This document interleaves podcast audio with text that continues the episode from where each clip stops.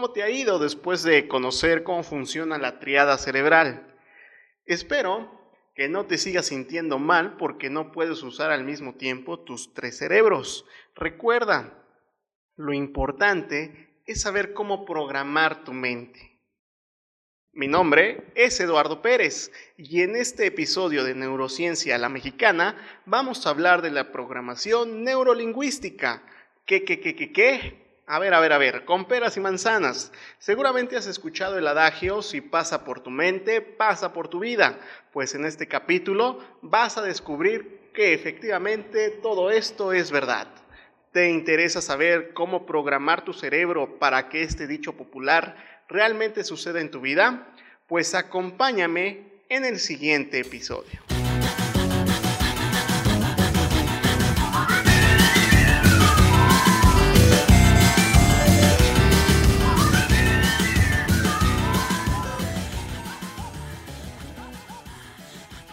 Gracias por acompañarnos en Neurociencia a la Mexicana y quiero comenzar con la siguiente pregunta. ¿Cuántas veces hemos escuchado a personas exitosas en entrevistas que nos dicen, quería desempeñar de chico esta profesión o dedicarme a esto y con el tiempo, ¡pum!, de pronto lo logran y. Dices, wow, ¿cómo lo hizo, no? Y también te habrás preguntado cómo es que él sí pudo lograr lo que se propuso y yo por más que trabajo, por más que me parto el lomo todos los días, no he logrado absolutamente nada.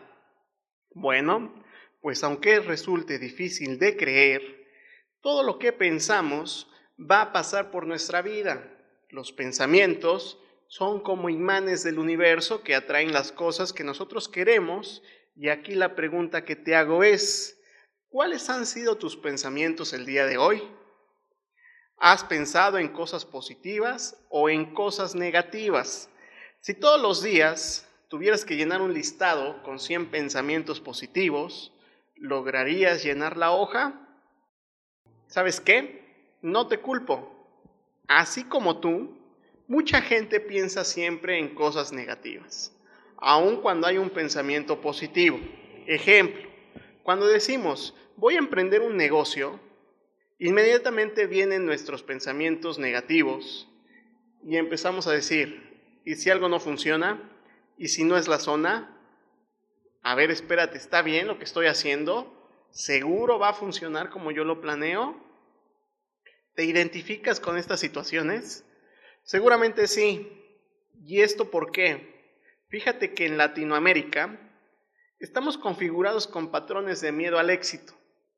Y algo que debes de saber es que vida, mente y cuerpo son parte de un mismo sistema y que todo lo que pensamos viene desde nuestros sentimientos. ¿Cuál será el sentir de una persona que ha perdido absolutamente todo? Seguramente estará hundido en la miseria, la cual para muchas personas es el infierno en la tierra. Y es que no hay nada peor que la miseria desde mi punto de vista. Fíjense que hay un ejercicio que a mí me gusta practicar mucho y que quiero compartir contigo. Tenés dos minutos para escribir en una hoja los cinco momentos de tu vida donde has sentido que has alcanzado el éxito. Venga, vamos, date la oportunidad. A muchas personas les resulta difícil escribir lo positivo que pasa en su vida y más aún si le preguntamos capítulos específicos de dónde alcanzaron el éxito. ¿Y esto por qué? ¿Por qué nos cuesta mucho trabajo recordar nuestros éxitos? Muy fácil. Somos una generación de resentidos. Seguramente al escuchar esta palabra ya lo empezaste a asociar con lo negativo. ¿Verdad? ¿O acaso me equivoco? ¿Qué es el resentimiento? Si nos vamos a buscar el significado de esta palabra, vamos a encontrar que resentimiento quiere decir sentimiento persistente de disgusto o enfado hacia alguien por considerarlo causante de cierta ofensa o daños sufridos. Ese es el significado que podemos encontrar con San Google de esta palabra, resentir. Pero yo te cambio el paradigma. El resentimiento es volver a sentir. ¿Y por qué sentir lo negativo? ¿Por qué resentir o volver a sentir lo que ya me hizo daño en algún momento de mi vida? ¿Por qué no resentir las cosas positivas? Ahí cambia el paradigma, ¿verdad? Seguramente dijiste, ah, es cierto, es verdad. Nunca me he puesto a resentir las cosas que me han hecho feliz en mi vida. Yo te invito a que pienses en la última, en la última cosa positiva o resientas la última cosa positiva que hayas vivido. Puede ser del día de hoy, puede ser de la semana pasada. Te invito a que recuerdes o resientas ese momento. ¿Cómo se siente? ¿Verdad que acabas de sonreír? ¿Verdad que acabas de cambiar tu estado de humor? Pues eso es la neurolingüística. La neurolingüística lleva bien presente esto. Es el lenguaje del inconsciente.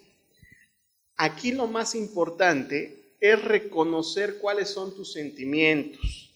Recuerda, Nuestros sentimientos nos podrán llevar a cagarla en algún momento, nos podrán llevar a equivocarnos.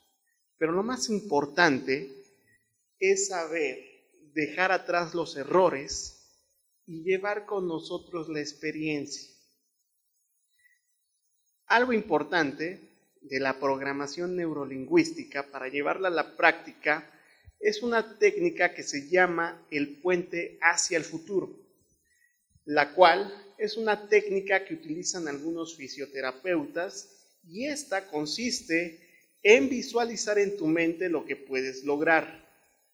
Un ejemplo es cuando hay un paciente que pierde la movilidad en alguna extremidad, llevan a cabo esta estrategia o esta técnica que se llama puente hacia el futuro y ellos hacen ejercicios mentales en los cuales piden al paciente imaginarse y visualizar que puede mover la extremidad sin ningún problema. Incluso algunos utilizan, ahorita con lo avanzado que está la tecnología, lentes de realidad virtual para poder entrenar neurolingüísticamente a nuestro cerebro y esto que provoca que existan recuperaciones más rápidas de lo habitual. ¿Por qué? Porque la mente empieza a trabajar y a mandarte la señal de que tu cuerpo está sano, de que lo puedes mover y esto logra resultados inimaginables.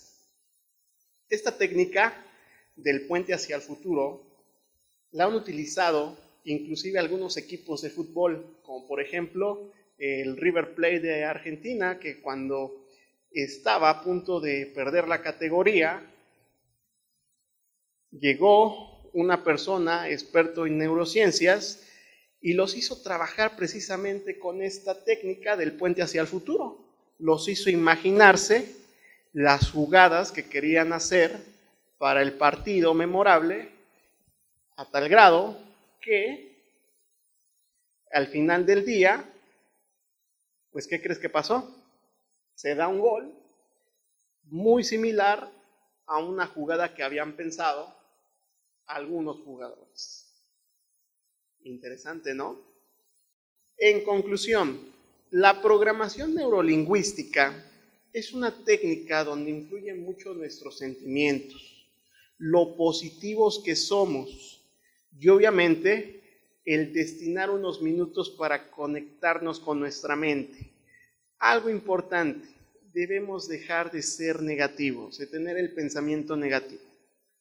El éxito de la neurociencia radica principalmente en creer que la mente puede lograr lo que tú te propongas, siempre y cuando lo puedas dominar y obviamente utilizarlo para el beneficio tanto tuyo como de otras personas. ¿Qué te parece? Te invito a que nos sigas a través de nuestras redes sociales de Neurociencia La Mexicana.